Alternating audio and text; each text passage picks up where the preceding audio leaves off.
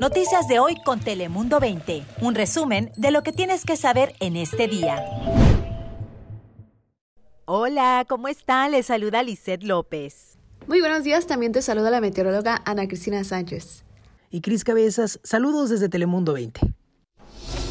Por fin lo que muchos esperaban, las autoridades de San Diego confirman que el condado cambia de nivel del color púrpura al color rojo. Eso significa que han disminuido los contagios por coronavirus y los riesgos para la población. Una decisión y una mejora que también traerá cambios para los establecimientos. Bienvenidos a nuestro noticiero digital de Telemundo 20, Noticias de hoy. Yo soy Lizeth López. Recuerde que aquí podrá tener las informaciones más relevantes del día, resumidas en pocos minutos, a su disposición en cualquier momento. Y como le decíamos, San Diego cambia al color rojo, algo que supone un alivio para muchos dueños de restaurantes es un paso para, para, para adelante, para seguir a la normalidad de hace como un año.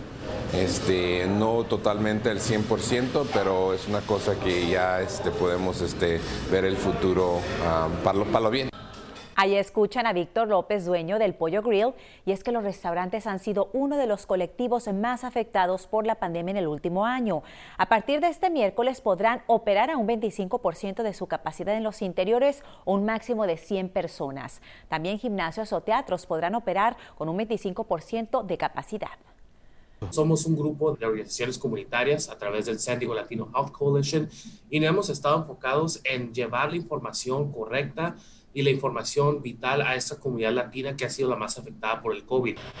Y ahí escuchan a Roberto Alcántar, miembro de Chicano Federation, una organización que ha ayudado a que la comunidad hispana, una de las comunidades más afectadas por la pandemia, pues presente buenos índices de vacunación contra el coronavirus en San Diego. Según cifras del condado, un 16% de la población ya recibió las dos dosis, mientras que un 26% ha recibido la primera. Esta organización ha ofrecido programas de asistencia para muchos hispanos de San Diego. Y justo esta semana se cumple un año desde que comenzaron las restricciones en la frontera de San Diego y Tijuana debido a la pandemia. Esa situación cambió la manera en la que miles de mexicanos y estadounidenses compraban y se conectaban con sus familiares. Algunos comerciantes afirman haberse visto beneficiados en las ventas. Sin embargo, muchos otros, especialmente los que trabajan en restaurantes y el sector de hotelería, pues dicen que la falta del turismo en Tijuana procedente de Estados Unidos les ha impactado económicamente. Y seguimos con un suceso que ha aterrorizado a muchos vecinos en la zona de Chulavista. Y es que la policía sigue buscando a un sospechoso armado que se dio la fuga de madrugada tras disparar a varios oficiales. El suceso ocurrió en la calle J al este y la calle Senda al este de Chulavista. Escuchemos a una de las vecinas de la zona. Oh my God, yo pensé que se iba a pasar los balazos a mis ventanas, a mi puerta. Sí, mis niñas empezaron a gritar y a llorar. Y le dije, vénganse aquí conmigo y nos fuimos a esconder al baño. El sospechoso al que está buscando la policía es Christopher Márquez, quien abrió fuego contra las autoridades. Incluso un agente fue herido y se recupera de sus heridas en el hospital. El sospechoso, según reporte, sigue armado con una pistola y un rifle y el hecho de que siga vivo atemoriza a la comunidad. La patrulla fronteriza en el sector Río Grande ha visto un incremento en las detenciones de personas. Para poder procesar a esas personas de la manera más saludable y expediente, el sector San Diego está asistiendo a ese sector con el procesamiento de esas personas.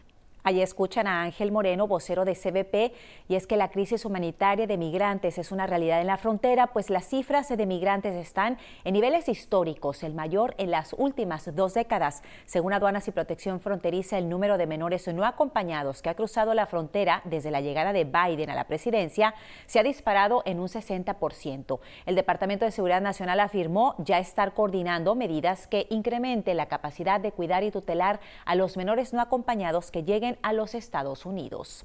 Ahora pasamos contigo, Ana Cristina, para conocer las temperaturas del día de hoy. ¿Qué tal, Lisette? Feliz miércoles. Hoy tendremos condiciones sumamente agradables en toda la región, incluso un ligero ascenso en las temperaturas, máxima en la zona de las playas en los 60, para Tijuana 17 grados centígrados y al interior alcanzando 65, 67 grados pero todo esto después de una fría, fría mañana en toda nuestra región.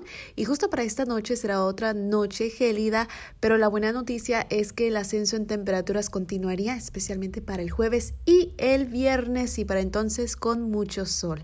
Ahora paso contigo, Chris Cabezas, ¿qué nos tienes?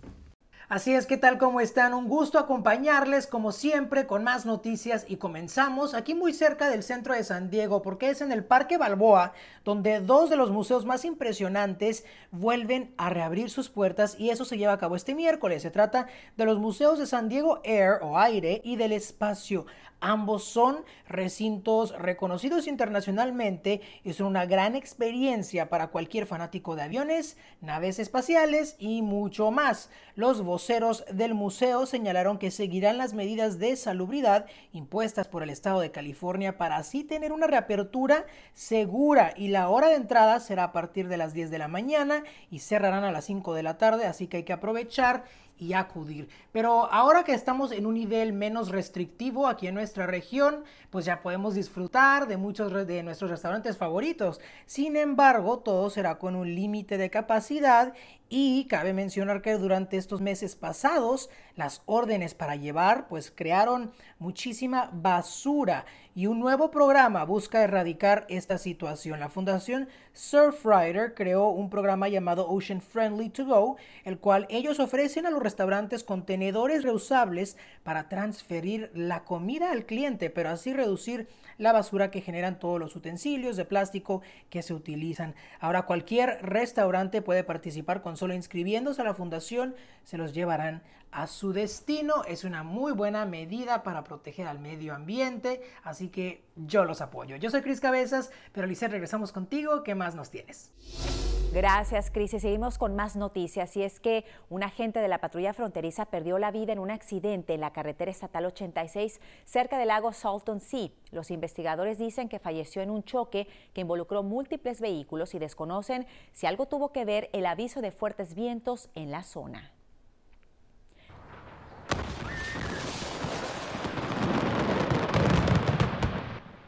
Y eso que escucharon fue el sonido de una casa explotando, fuerte el estruendo, bueno, en el cual dos personas han perdido la vida en esa fuerte explosión en Ontario, California, que se sintió en todo el vecindario alrededor. Varias calles tuvieron que ser evacuadas y al parecer la detonación habría sido provocada por fuegos artificiales.